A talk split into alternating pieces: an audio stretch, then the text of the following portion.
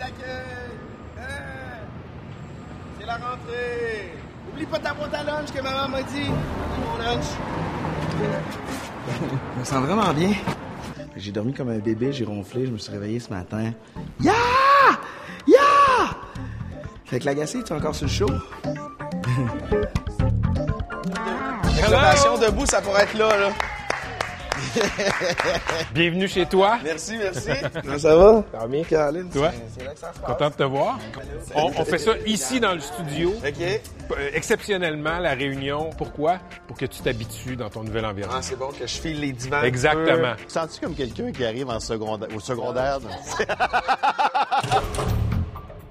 Premier trip à trois, je trouve ça le fun. Gildor. Il est dans, euh, il est dans District 31, qui est revenu lundi en ondes. euh, puis euh, ben, les gens attendaient vraiment euh, avec impatience le retour euh, de cette quotidienne-là. Gildor, il compare le buzz médiatique entourant euh, le retour euh, de Nadine Legrand à Bobby dans Dallas, qui a été quand même...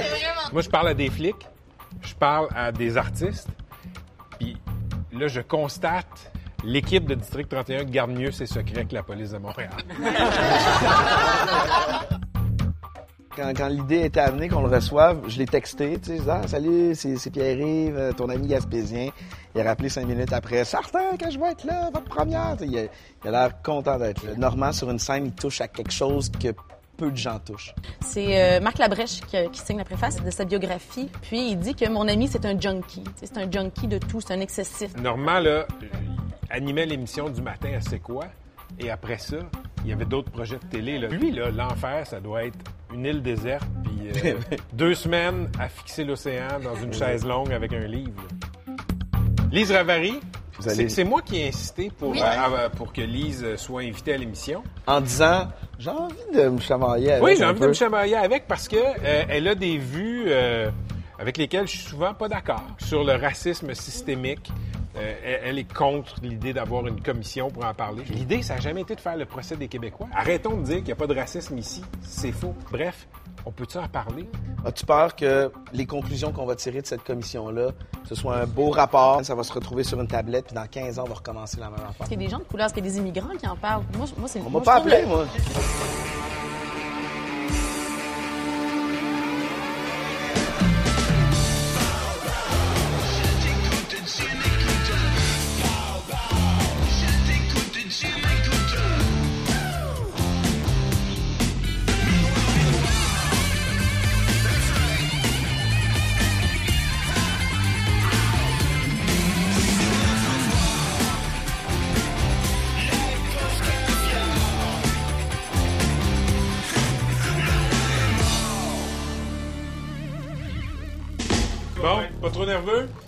Toi, plus. Moi, j'ai quand même euh, d'expérience. C'est vrai? Toi qui dois stresser. T'as combien d'années d'expérience en télé? Ah, un gros 5. Non, plus que ça, arrête. 6. Mais occupation Sept- double, puis, euh, puis euh, l'offre, c'était quand? Ben, c'est ça, c'était genre il y a 7 ans. C'est tout? Ouais, OK, j'ai plus d'expérience que toi. une recrue. Bonsoir, bienvenue, bienvenue à l'émission, bienvenue à l'émission. Bonsoir. Le nouveau iPhone, Ouais. 1300 piastres.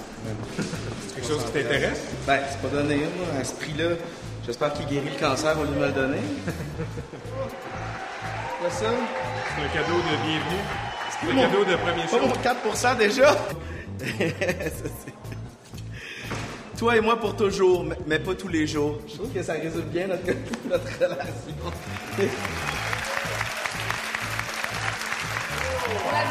Bonne saison, les amigos. Amen, merci. Hey, merci. amuse-toi. Merci beaucoup. Ça me tente plus. Ah, ah!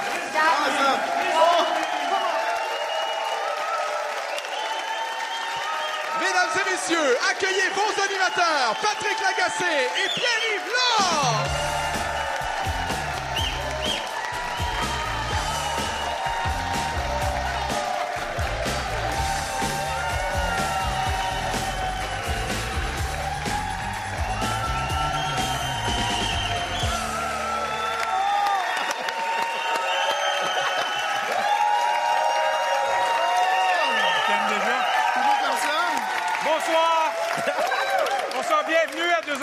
Mesdames et messieurs.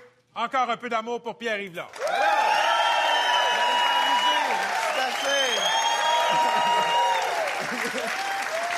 Et euh, pour une cinquième saison à Deux Hommes en Or, votre vieil animateur, Patrick Lagacé! Allô! Allô! Bon, on commence. Cette semaine, dans l'actualité, il y a le chef de cabinet de Philippe Couillard qui a démissionné. Non, non, Et non, ça, excuse, ça- on arrête, on arrête ça. Écoute, le monologue d'intro, là, c'est quelque chose qu'on faisait avant. Hein? Et là, on repart à neuf, tu sais, c'est... La nouvelle administration. Donc, je te propose qu'on qu'on supprime ça, le numéro d'ouverture. Ouais. À, à- à- à moins que tu y tiennes vraiment. Pas du tout. Ce soir, à deux hommes en or, ce soir, plusieurs belles sont passées en 15 ans, mais un seul bum est resté. Normand Brathwaite. Un phénomène rare, la cowgirl Rosalie Bilodeau nous parle de ses exploits au lasso. Est-ce qu'on peut parler de racisme calmement au Québec? On va tenter de le faire avec Lise Ravary. En uniforme, c'est le commandant Chiasson, mais dans la vraie vie, c'est le sympathique Gildor Roy. Entrée par toi.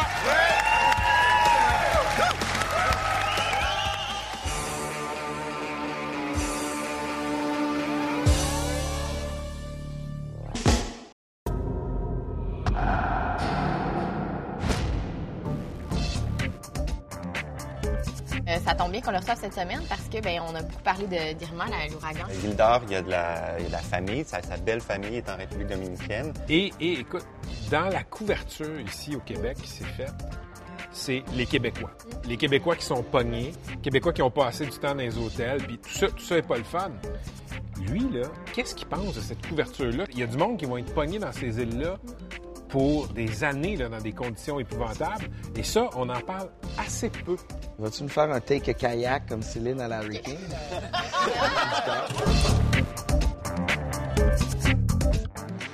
Qu'est-ce qui risque d'arriver en premier? Le retour des expos ou un nouvel album de Gildan Roy?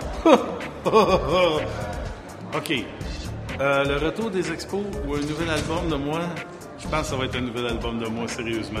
Parce que là, on commence à m'appeler le Michel Pagliaro du country. fait que ça, veut dire il est temps que tu sortes un.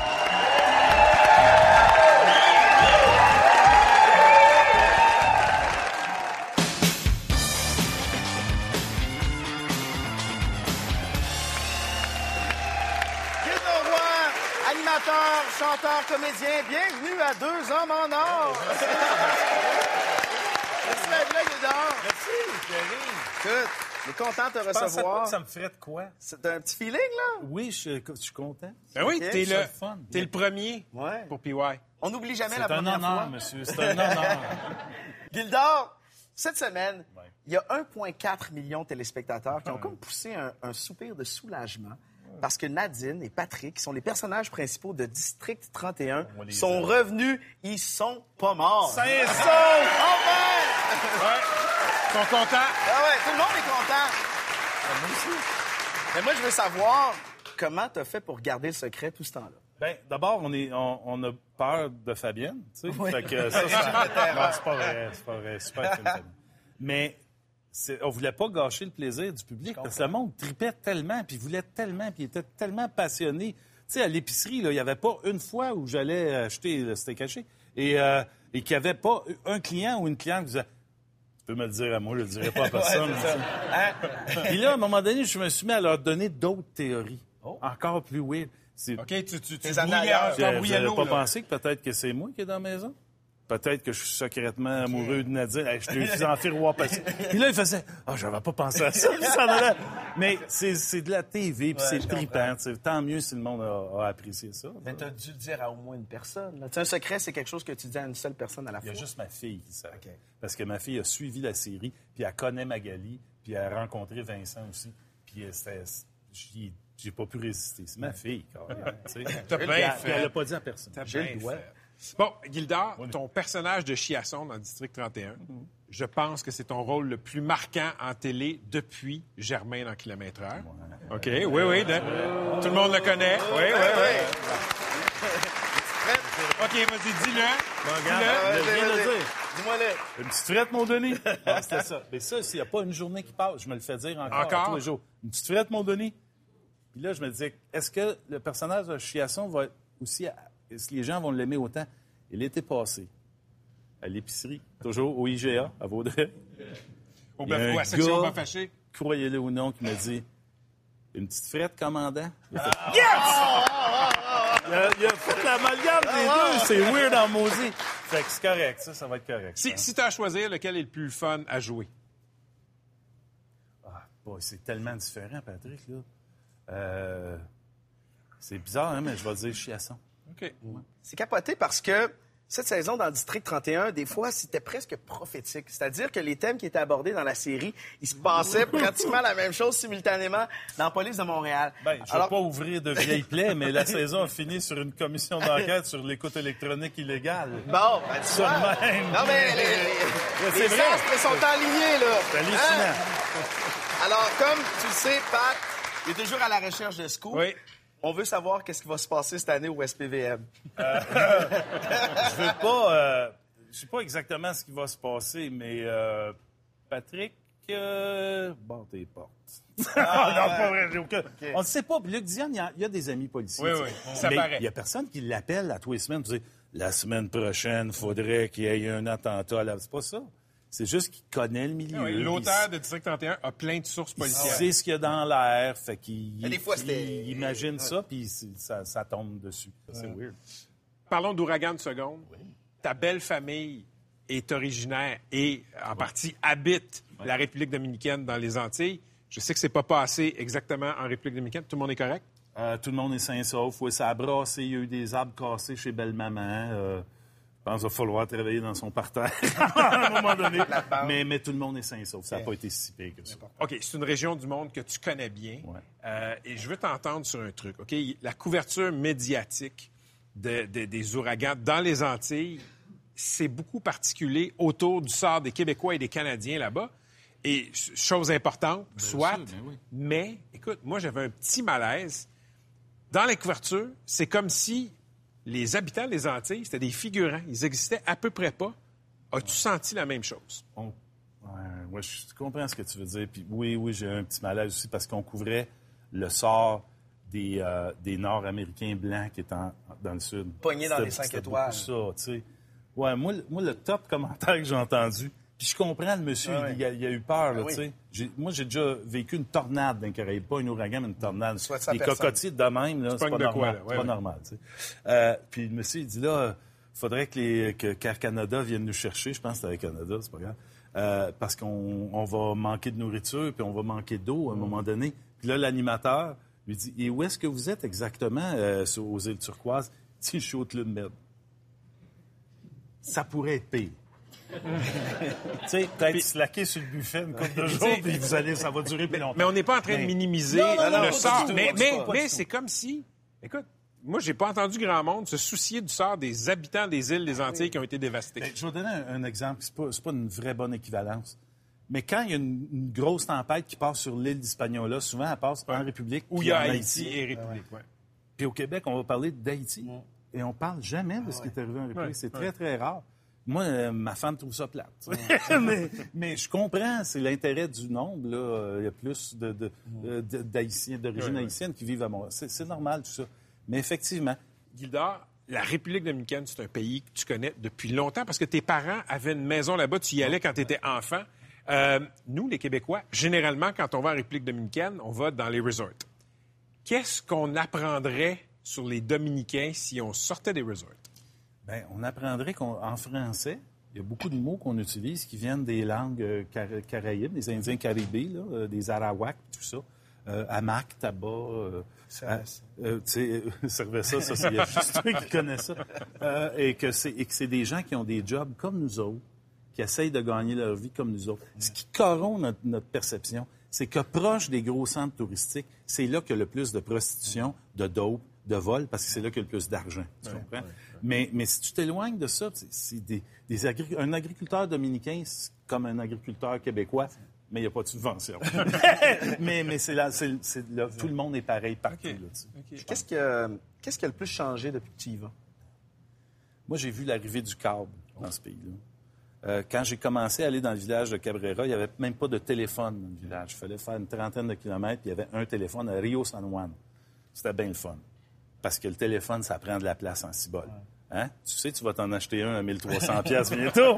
Mais euh, j'ai vu, 25 ans. quand le camion est arrivé, puis a installé le câble, là, puis ils ont branché le câble, puis là, il y avait ah, la télé américaine, puis des annonces de Nike, puis des, annonces de Bebel, puis des annonces de chips, puis de palettes de chocolat, puis d'affaires. Ce qu'il n'y avait pas d'indépendants là-bas. Il n'y avait pas d'obésité dans ce pays-là. Moi, j'ai connu ça comme ça. Là, je suis pas le meilleur porte-parole pour ça, mais, mais, mais j'ai probablement été victime.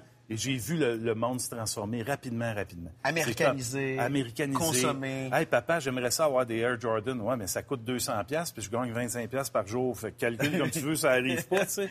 Mais, mais j'ai vu ça, ce, ce- cet horrible bulldozer de la culture américaine. Fait que c'est un peu mieux avant, ça arrive. Pour toi? Peut-être que je suis trop nostalgique en vieillissant aussi, mais on était bien en si bas. Gildor, tu chantes en espagnol? Si. Tu parles couramment espagnol? Lo hablo. Quand est-ce que tu vas jouer dans Distrito 31? Hein, ça s'en vient-tu, ça? Hein? Telenovelas? Ah, j'aimerais ça, la nouvelle. hein. Hey, el... Eh, el papel del comandante Giasson. C'est actuado por Gildo Roy. Ah, j'aimerais ça, man. Mais moi, je racontais aux techniciens sur le plateau de District 31, qui sont tous beaucoup plus jeunes que moi. Je- vous savez, moi, je suis un mariachi. C'est- Je suis un mariachi.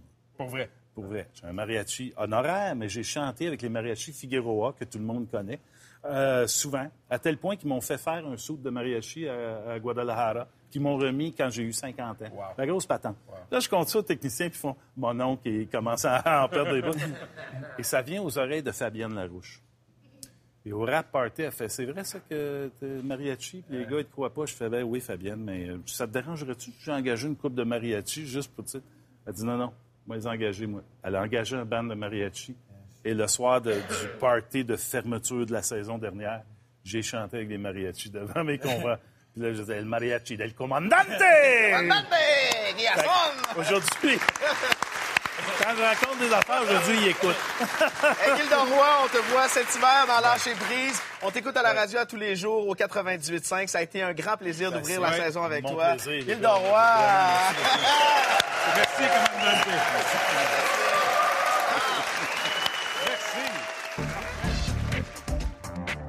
Je l'ai vu à plusieurs reprises avant de le connaître. J'avais déjà croisé au hockey, des fois à Québec, quand il venait pour des choses à Saint-Jean.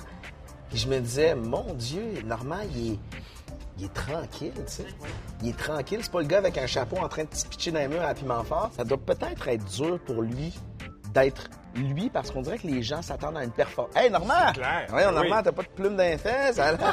Ah ouais, Normand! Ça doit l'agresser quand, quand, il est, quand il est accosté avec autant de familiarité. tu sais. Moi, moi, je soupçonne quelqu'un de timide dans, dans le civil. En, en même temps, il fait pas attention à ce qu'il dit. Moi, je trouve ça beau, là, tu sais, 60 ans très bientôt, puis une candeur de petit, de, de- de jeune homme au secondaire. tu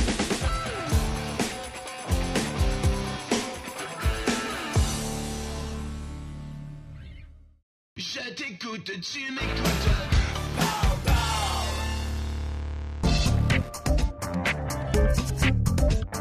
Tu te rends compte, que ce soir, vous allez exploser le quota de black à TV? Ah, il y en a beaucoup trop. Bratouille et toi sur le même show, ça c'est c'est du jamais vu. Arc.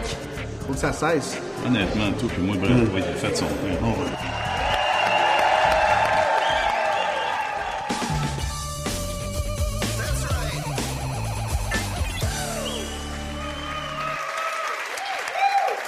Normand Brathwaite, t'as plus besoin de présentation. Ben, des fois.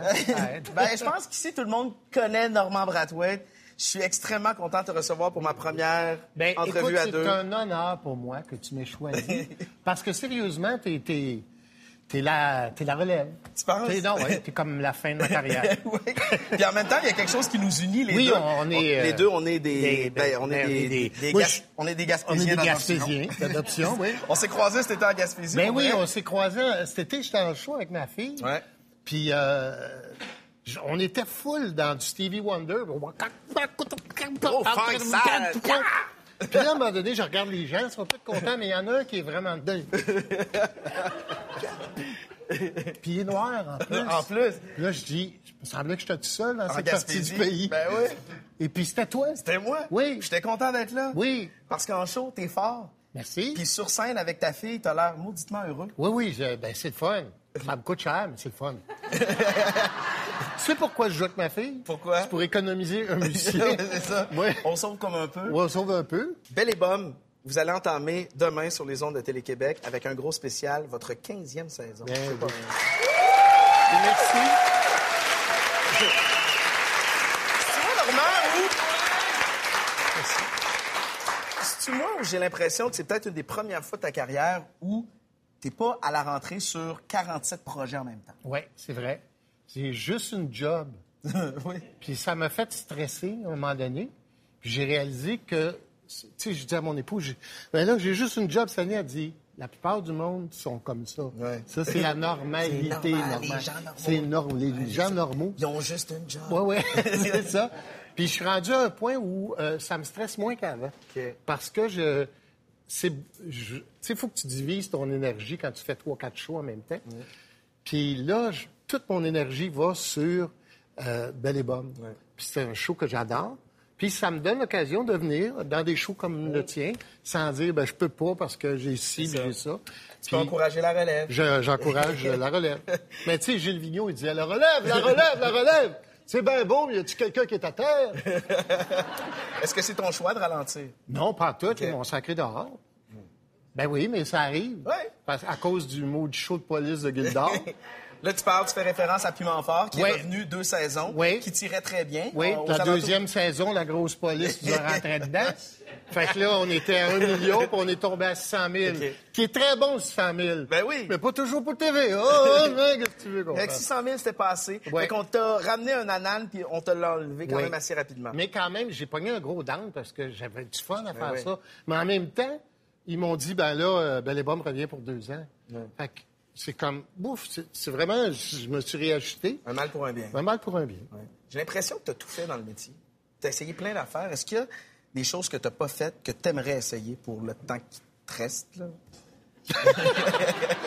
Je sais pas comment, je sais pas comment prendre ça. non, cette mais non, mais tu, tu le temps qui me reste. Non, non, mais tu parlais du fait que la relève s'en oui. vient. Là, je pense... Oh, oui, je le sais, mais là, les nerfs, tu sais. Une petite gêne? Alors, OK, une parfait. On va prendre une petite gorgée. oui, la marchette n'est pas encore arrivée, là. T'es sûr? Ben, ben, ouais. Eh, pas loin. C'est sûr que j'aimerais faire du cinéma.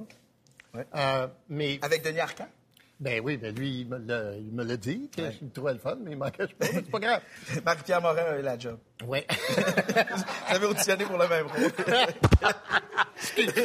mais, euh, oui, j'aimerais ça, mais il faudrait que je sois vraiment en confiance. Il ne faut pas que je fasse la même erreur qu'avec Grosse Vie, dans le sens jouer un personnage qui est, qui est près de moi. Il faudrait vraiment que j'ai la tête rasée avec une cicatrice, Ouais. puis une hache, puis que je coupe, avant qu'on m'appelle, que je coupe Marie-Josée Croze en morceaux. Je l'aime, Marie-Josée Croze, mais il faut que tu comprennes que la belle fille dans les films d'horreur, elle meurt tout le temps en premier. C'est ça. Fait que t'aimerais être ce gars-là. Ouais, j'aimerais être ce gars-là. J'aimerais jouer un maniaque ou quelque chose de pas le fun. Il y a du monde à la messe, il y a un Ouais. spécial pour la rentrée. On t'a entendu dire, en fait, on t'a entendu critiquer assez sévèrement les directeurs musicaux des euh, stations de radio commerciales. Commercial, ouais. Tu dis, en gros, qu'il manque de fierté concernant de la musique Oui. québécoise, la musique francophone. Qu'est-ce que tu voulais dire exactement? Ben écoute, moi, j'ai une anecdote. Comme donné, j'ai Luc Plamondon en entrevue. Luc Plamondon, on se met à parler de Ginette. Fait qu'il dit, je vais l'appeler. Il y a le numéro de Ginette. Il appelle Ginette. On la met en ondes. J'aurais dit, mon petit Normand, tu, là, tu, moi, je joue jamais mes chansons. Fait que je dis, bon, ben, Ginette, après la pause, on va mettre euh, une chanson de Ginette. Renault. On s'en va à la pause. Le directeur musical, il rentre, il dit, non, non, on peut pas jouer ici, du Ginette Renault. Je fais, écoute, show business 101, là. Je viens d'avoir Ginette Renault, que Luc Plamondon a appelé. Tu me dis que le monde va changer de poste, c'est Ginette Renault. Et c'est cette espèce d'attitude-là qui présume de ce que les gens veulent entendre. Les gens veulent pas entendre Vincent Vallière. On va le mettre à 6 heures le matin, puis on va on va crisser de la marde de Kesha, qui, qui vient à la station, tout le monde est énervé. Kesha, qui est Kesha? Tabarnak. On ne sait pas c'est qui. Ça me fait. Puis, cette espèce de- cette espèce d'attitude, tu sais, que ce soit des gens... C'est cette attitude-là de toujours dénigrer ce que nous autres on fait. Premièrement, de demander soit 35% de contenu par rapport à 65 anglophones, ça devrait être le contraire. Non, mais c'est le contraire. C'est Oui. 65 de musique francophone, Oui, 35 mais, il- puis- mais ils font un medley dans, Ouais. dans la nuit. Mais en journée, en journée, on est obligé de tourner 55 de musique francophone. Puis je le sais parce que je travaille à la radio commerciale. Puis honnêtement, ça m'a fait un petit peu de pépène. Je vais parler pour ma station, mais c'est quoi? Des Bernard Adamus, des Joseph Edgar, euh, des Émile Bilodeau. On laisse une belle place à la relève. Puis je suis convaincu qu'on donne une place de choix à des artistes francophones qui ont même pu bâtir des belles carrières grâce à l'exposition qu'ils ont eue sur nos ondes. Mais j'ai l'impression que la radio commerciale, tu l'écoutes pas tant que ça. Oui, je l'écoute. Ouais. J'en ai fait. OK. Mais, fait pendant mais tu 18 l'écoutes encore beaucoup? Tu écoutes des, des, des c'est Oui, quoi oui, de ce monde? c'est pas... c'est- OK, regarde, je vais comparer à Ici Musique. C'est de la façon que la musique est placée Ouais. dans l'horaire, que ce soit Ouais. 65-35, je m'excuse, je me suis trompé. C'est de la façon qu'on traite cette musique-là qui me tape ses nerfs. Tu sais, je veux dire, on va... Quand tu sais, il y a des gens, à un moment donné, dans- à la radio qui disaient... euh, ben là, on va mettre des tunes québécoises, puis euh, c'est plate. Fait que changer de poste. Tu sais, je veux dire, c'est Ouais. c'est- c'est ça mon problème avec... Tu sais, c'est pas... On dirait que... Mais c'est plus partout comme ça, je te, je, Ben, ben, te je sais pas où tu travailles. Ouais. Tu travailles, c'est quoi? C'est quoi? Bon, ben c'est parfait. tu perdras pas ta job. C'est- quoi? C'est excellent. Non, non, mais, non, mais, non, mais, non, mais, non, mais attends. Ils sont peu. parfaits. Non, non, ils sont pas parfaits. Il y, a personne de parfait, mais en même temps, en travaillant, puis je sais que, je veux dire, tu t'es enrichi grâce aux stations commerciales. Je veux dire, moi, c'est c'est ma job. Mais je comprends aussi que ce sont des business qui veulent aller chercher des parts de marché, puis ils adaptent leur programmation à l'écoute puis à ce que les gens consomment. Ouvrez vos téléphones ici puis dites-moi que vous écoutez 65% de musique francophone. Nous, c'est ce qu'on tourne. Est-ce que c'est ce que vous consommez? Vraiment, le 65% de musique francophone? J'en doute. Fait que je comprends aussi qu'ils veulent aller chercher des parts de marché puis qu'ils se disent, hey, on a un public cible pour avoir plus de gens possible, on va tourner ce qu'ils consomment. Ouais, mais écoute, c'est ta première entrevue, je veux pas, je veux pas, pas te faire chier. On va aller finir ça dans le Non, papier. non, tabarnak. Puis moi, je te dis, la place, la place où ils le mettent dans la programmation, la place, puis là, c'est pas tout le Ouais. monde qui travaille dans telle station que je vise. Je vise souvent l'attitude des directeurs euh, musicaux, musicales, là, je sais pas. C'est, eux que je vise. C'est, c'est comme, c'est l'attitude. Quand tu es à l'intérieur, tu vois l'attitude, on dirait presque qu'ils sont, ah, je suis obligé de faire jouer ça. Au lieu de, de mousser ça, puis c'est de mon le- puis de le valoriser. Oui. Puis- puis je respecte Mais ton c'est opinion. quoi? C'est numéro.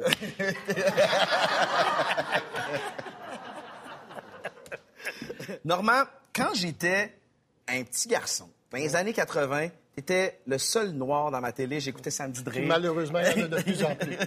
Ça se répand, ce Ah ouais, ça se répand. Il se reproduit. Oui, ça se reproduit. Écoute, euh, t'as pavé la voie à plein de petits bronzés, de petites bronzées comme moi. Euh, on parle beaucoup du manque de diversité culturelle à la télévision québécoise. Penses-tu qu'on a fait le tour de cette question-là ou qu'au contraire, on n'en fera jamais le tour? Ben moi, quand j'ai commencé, il fallait que je joue des rôles de noir, absolument. À Cage aux Folles, chez Denise. Aujourd'hui, tu écoutes Station pour enfants ou pour ados. Le gars rentre, il n'est pas obligé. Son personnage n'est pas noir, il n'est pas blanc, c'est juste le gars qui est là. Comme Ça, moi, je suis le gars. Comme Je toi, t'es le gars. pas obligé de- Ouais, non. oui, oui. à, début- à mes débuts, oui. Ouais. C'est ça que je trouve le fun. C'est quand on remarque plus. Nous- moi, j'ai fait une Saint-Jean-Baptiste, au moment donné, il y avait plus de noirs que de blancs sur scène. Puis on s'en est pas rendu compte. Moi, j'ai juste dit, lui, il est cool, lui, il est cool, elle est cool. Puis finalement, ben, ah, écoute, ça a fait le front de la presse, puis tout ça, puis mon Dieu, puis c'était pas un statement. C'était juste que je pense qu'il faut plus y penser à un moment donné. Mais c'est sûr qu'on y pense un peu, mais il faut plus y penser. Fait qu'on a cheminé. Je pense que oui. Un peu grâce à toi parce que tu as été le premier. Ben, ça dépend. Il y a des gens qui pensent que non. Moi, je pense que oui. Ben, moi aussi, je pense que oui. Oui, oui. Qu'en pensez-vous?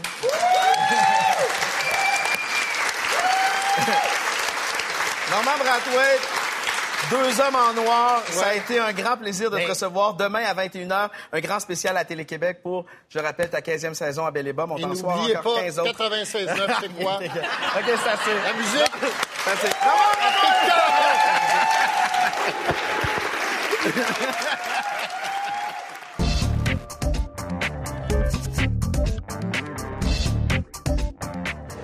Tu vois, j'ai mis à merde un peu, sa première C'est correct. Il faut, euh, faut discuter de ces affaires-là. Puis, puis c'est, le fun quand t'es pas nécessairement...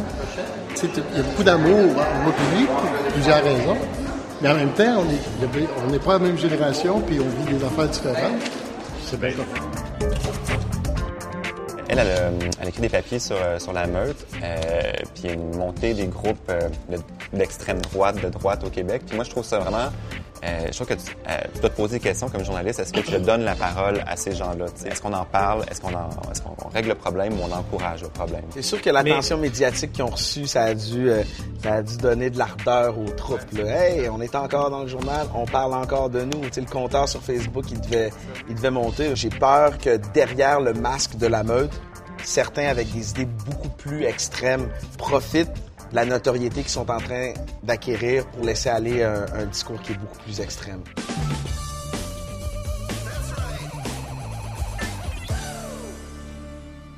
Je t'écoute, tu m'écoutes.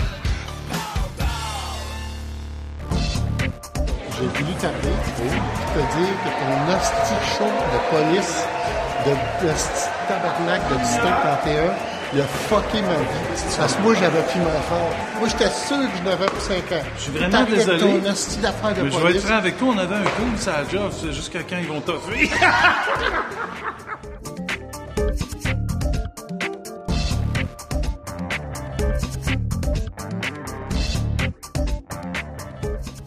Je t'écoute, tu m'écoutes.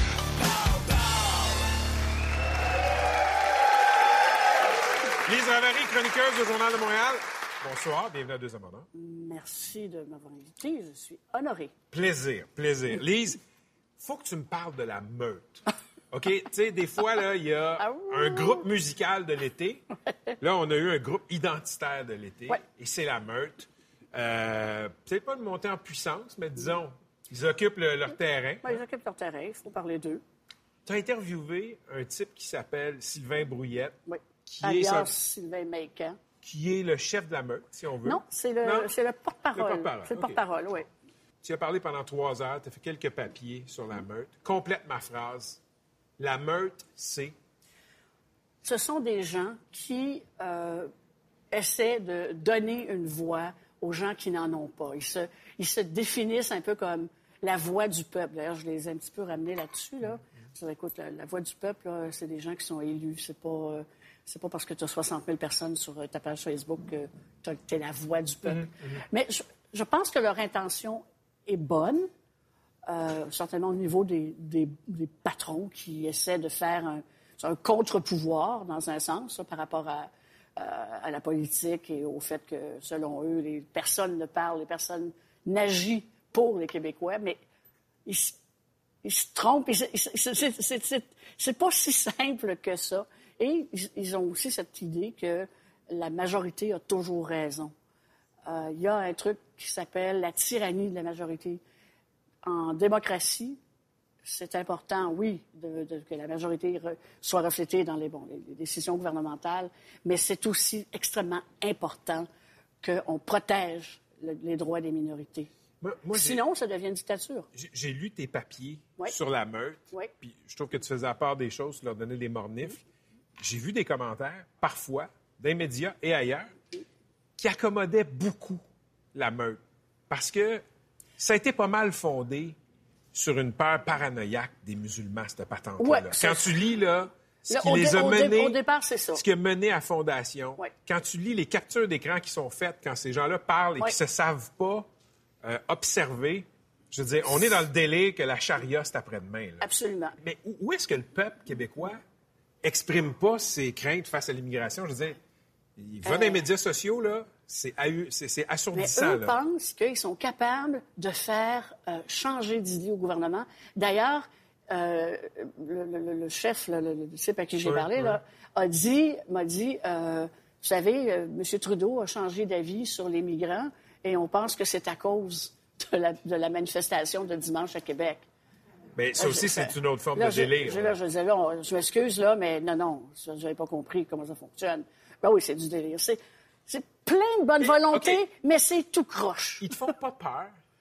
Euh, euh, ils pourraient me faire peur, oui. Ils pourraient. Je, je- je pense qu'il faut les avoir à l'œil. Mais je pense qu'il y a des groupes beaucoup plus dangereux qu'eux qui s'affichent. D'ailleurs, dangereux. On voit, le- on voit ben, par exemple, les, les Three Percenters qui, eux... euh, Une pour- milice, là, qui oui, s'est c'est ça, et que pour- ça, et que pour en être membre, il faut absolument que tu aies un permis de port d'armes. Et, et- et, ah, aussi, ils n'acceptent pas les femmes. Alors, c'est pour moi, ce monde-là, là, les, les- les- vrais crackpots, j'ai l'impression que c'est vers ça qu'ils vont Mais aller. tu vois, Mon bug, là, c'est je pense pas que tous ceux qui sont dans la meute soient des racistes. Non, moi non mais, plus. mais, mais, mais je pense que si tu es dans un de ces groupes d'extrême droite que tu viens de nommer, là, je pense que tu as des affinités avec la meute, par contre. Je ne peux, pas- je peux pas dire que tu as tort. Euh, la seule chose qui va réussir à, à faire taire seulement ce, ce- c'est plus d'éducation, c'est euh, une, une meilleure écoute aussi de la part du gouvernement. Parce que quand, quand, quand un, écoute- quand Québécois... écoute- une meilleure écoute des gouvernements sur quoi? OK. Quand un Québécois dit, et il y en a beaucoup qui disent, j'ai peur, ils savent pas trop, c'est une peur diffuse, il y a une espèce de crainte, est-ce qu'on va être envahi? C'est une espèce de truc Musulman, très... Très, oui, c'est ça, c'est très, très viscéral. Et un des problèmes du gouvernement de M. Couillard, c'est qu'il a fait comme si ce que, ces, ces craintes-là n'étaient pas légitimes. C'est comme s'il n'a pas reconnu qu'à l'intérieur du peuple québécois, des gens qui sont pas nécessairement des racistes, il y en a, mais qui ont une inquiétude. Et si on les prend d'en haut en disant, ben écoutez, euh, moi je peux vous dire que de ma vision des choses, il n'y a pas de problème, c'est pas... euh, tu sais, il n'y a, pas de, solu- de- de- de solution simple à des problèmes complexes. Je veux m'éloigner du vivre ensemble. Ouais. Tu as fait une chronique importante cet été. Tu avais déjà dit que tu as combattu une dépendance à la cocaïne. Ouais. Et là, tu as dit, j'ai fait une rechute autour de 2009. Mm-hmm. Là, ma dépendance, c'est devenu à l'époque les pilules, les opioïdes. Les opioïdes. D'abord, bravo de l'avoir dit. Sérieux, parce que ces choses-là doivent être dites. Qu'est-ce que nous, les bien portants, ceux qui n'ont pas de dépendance, qu'est-ce qu'on ne comprend pas sur ce qu'on appelle la crise des opioïdes? Bon, il y a- probablement, il y a deux crises des opioïdes, si on peut dire. Il y a évidemment le fentanyl, les, les opioïdes qu'on qu'on achète dans la rue, qui sont mortels. Et tu as, dans mon cas, euh, les opioïdes que ton médecin te prescrit, que tu vas chercher à la pharmacie. Les pilules Les- légales. Les, pilules légales. Puis là, tu dis, oh, regardons ça, c'est le fun, cette affaire-là. Alors, au lieu d'en prendre une, tu en prends deux. Ce qu'il faut dire, là, c'est que ça peut arriver à n'importe qui. J'en connais des gens à qui c'est arrivé, c'est dans tous les domaines, que ce soit les avocats, les médecins. Dans- chez les médecins, d'ailleurs, il y a, il y a un, un problème De consommation de, de, pilules. de- de consommation de, de pilules. Écoute, c'est, eux qui ont accès à- au, au tiroir à pilules. C'est, c'est pas quelque chose pour les autres. Ça peut être ton voisin, ça peut être ton enfant, ça peut être ton conjoint, ça peut être ta mère qui prend des pilules depuis des années et qui est complètement accro, mais qui le sait peut-être pas. Puis je pense qu'il y a des gens qui tombent dedans sans vraiment se rendre compte et qui se retrouvent avec un problème euh, qui est difficile à admettre. Tu sais, dire, je suis accro, aux pilules dans la pharmacie. C'est un peu loser. hein? Là, tu vas mieux? Ben, Je vais très bien, oui. Je vais, je vais très, très bien. Puis euh, je, je sais, je l'ai toujours su, mais je le sais encore plus, j'ai trop travaillé. Là, ma vie est beaucoup plus tranquille. J'habite à la campagne. Je me suis mariée. Je suis heureuse comme c'est pas permis.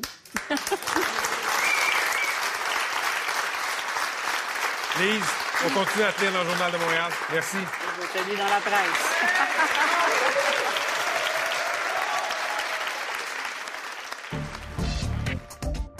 Cette semaine, euh, on reçoit Rosalie Bilodeau, une dompteuse de buffle. Comme animal de compagnie, elle a un buffle de 2300 livres qui malheureusement n'était pas disponible ce soir. Ça fait qu'on va focuser sur la performance au lasso. C'est une pratique un peu critiquée aussi. Je pense que ça, on peut peut-être effleurer le sujet avec elle. C'est tout le principe de. Moi, je pense que dans, dans 50 ans, là, on, on va regarder ça avec, euh, avec stupeur. Mais tu penses, mais des cowboys existent depuis la nuit des temps. T'as raison, puis à une époque, on avait des esclaves, puis à un moment donné, ça, ça a fini,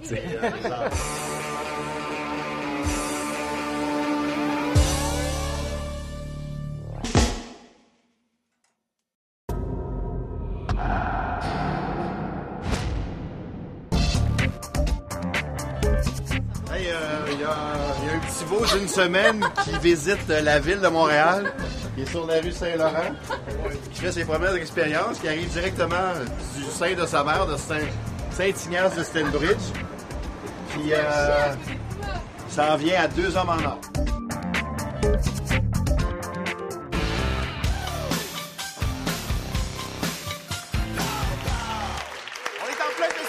Western à Saint-Tite, c'est le 50e anniversaire et pour l'occasion, on reçoit une dompteuse de buffle qui est également une championne de la prise du veau au lasso, Rosalie Bilodeau. Bienvenue à Deux Hommes en Or. Bienvenue. Et Rosalie, ce qui est particulier, c'est que tu as été la première Québécoise à donner des spectacles avec ton buffle que tu as dompté toi-même. D'ailleurs, tu arrives de Saint-Tite. Alors, explique-moi comment on dompte ça, 2300 livres de steak. En fait, au départ, je- quand je l'ai eu, il pesait pas 2300 livres. Il était tout petit, il avait quatre mois. Bon, donc moi, je l'ai acheté tout petit pour faire ça, des spectacles. Puis euh, j'ai mis de la patience et du temps, évidemment. là, et puis de on l'amour. finit. Et de l'amour, Ouais. beaucoup d'amour, je l'aime assez. Mais tu sais, je veux dire, t'es toute petite, t'es toute délicate. Comment on en vient à dompter des buffles? T'aurais pas pu choisir, je sais pas moi, un caniche, une, une perruche, quelque chose de... Euh, ben là, une perruche, c'est plate un peu. Et t'as besoin Non, non, je d'action. Oui, c'est ça. Je voulais quelque chose de gros, je voulais quelque chose d'impressionnant. Donc, j'ai choisi ça parce que je m'étais fait dire que c'était un animal très docile. Euh, Rosalie, en plus de dompter des buffles, tu es aussi une championne de la prise du veau au lasso. C'est comme ça que ça s'appelle, c'est la, co- Oui. la- la compétition. Est-ce qu'il y a beaucoup de concurrence chez les femmes qui participent dans ces concours-là? Bien, en fait, au Québec, on n'est pas beaucoup. On est 30 à 40 qui suivent le circuit. Puis on est, euh, il y a une bonne concurrence, c'est ça, surtout quand les Américaines qui, elles, peuvent pratiquer à l'année parce qu'ils n'ont pas d'hiver. Ah, c'est vrai. Quand ils débarquent comme à Saint-Tite. ouais. Exact. Quand ils débarquent comme à Saint-Tite, ben là, le- les temps sont meilleurs aussi. Il faut se forcer. Écoute, au Québec et ailleurs, il y a une prise de conscience sur le bien-être animal. Mhm. Euh, on s'est on s'est voté une, une loi au Québec il y a quelques années euh, qui ne concerne pas seulement les usines à chiots. Lui, là, le petit veau, là, quand tu y lances ton lasso, est-ce qu'il souffre, tu penses? Quand tu le pognes, puis tu l'attaches, puis tout, là. En fait, moi, là, la prise du veau lasso pour les dames, on ne l'attache pas, le veau.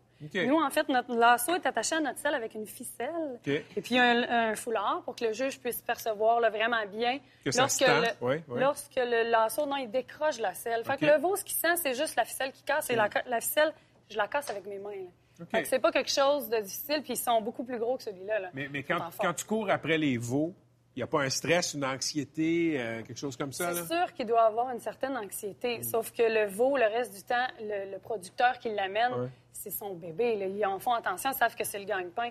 Donc, il faut que, que- Oui, faites attention. Vous, Ben oui, faites, oui, vous faites ben pas un oui. spectacle avec sa peur. Non, non, non. Ben non, pas du tout. Là. C'est pas pour rien que j'ai dompté un buffle là, quand même. J'adore les animaux. Si je savais que c'est comme dangereux ou que ça leur fait mal, je le ferais pas. Là, tu as apporté ton lasso. Là, on a des veaux en studio, on a un vrai, euh, on a euh, une imitation en plastique, ce qu'on appelle un dummy. Alors, montre-nous comment ça se passe, puis comment tu swings ton lasso. Moi, je suis curieux de voir ça. Ça prend beaucoup de pratique, en fait, je dois vous dire. Ben, Et on, puis, on va te laisser aller, on va te laisser un peu d'espace. Hein?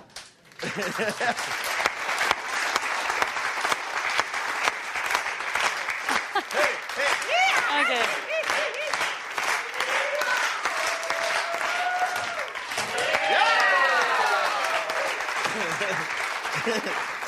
fait que là, t'aurais, t'aurais réussi. Là. C'est, c'est- c'est Oui, un, c'est oui. un essai qui est réussi. Oui, exactement.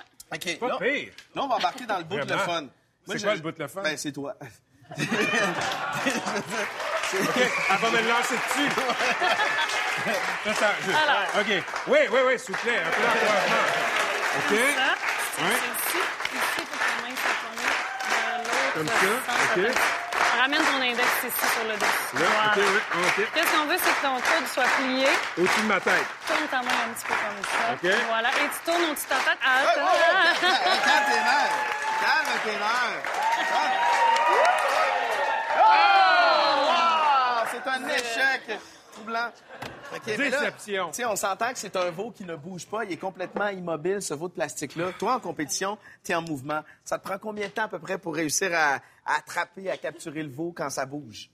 Euh, vu que nous, comme je disais, on débarque pas, là, ça se gagne comme Saint-Tite, c'est gagné mardi à 2,7 secondes. 2,7 secondes. Aïe. T'es sur un cheval, Ouais, comme on 2,7 sent, secondes. sorti, Bravo. Franchement, ouais. Ouais, Rosalie, merci. Rosalie Bilodeau, fascinant. Je vais me pratiquer puis je vais peut-être l'avoir un jour. Merci d'être venu. C'est tout pour Deux Hommes en Or, pour la première de Deux Hommes en Or. La semaine prochaine, le grand Martin Petit et le romancier Biz pour assister à l'émission.